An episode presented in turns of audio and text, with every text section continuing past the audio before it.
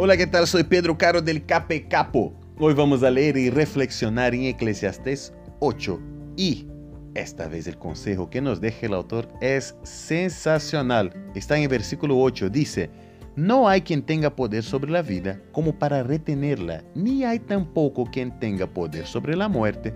No hay quien escape de esta batalla. Al malvado no la salvará su maldad. O sea, ninguno de nosotros tiene poder de verdad para controlar totalmente nuestras vidas. Por ello es muy importante que estemos dispuestos a vivir siempre de acuerdo con la voluntad de Dios. No hay nada más lindo que esto. Yo realmente deseo que tenga un lindo día y que Dios te bendiga muchísimo. Chao, chao, chao, chao.